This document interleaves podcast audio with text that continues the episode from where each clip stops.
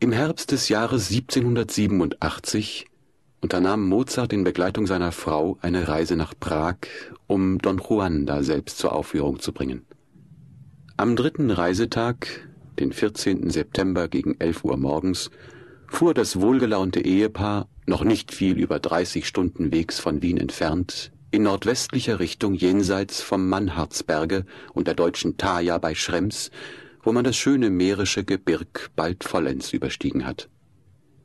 Das mit drei Postpferden bespannte Fuhrwerk, schreibt die Baroness von T. an ihre Freundin, eine stattliche gelbrote Kutsche, war Eigentum einer gewissen alten Frau Generalin Volkstedt, die sich auf ihren Umgang mit dem mozartischen Hause und ihre ihm erwiesenen Gefälligkeiten von jeher scheint etwas zu gut getan zu haben.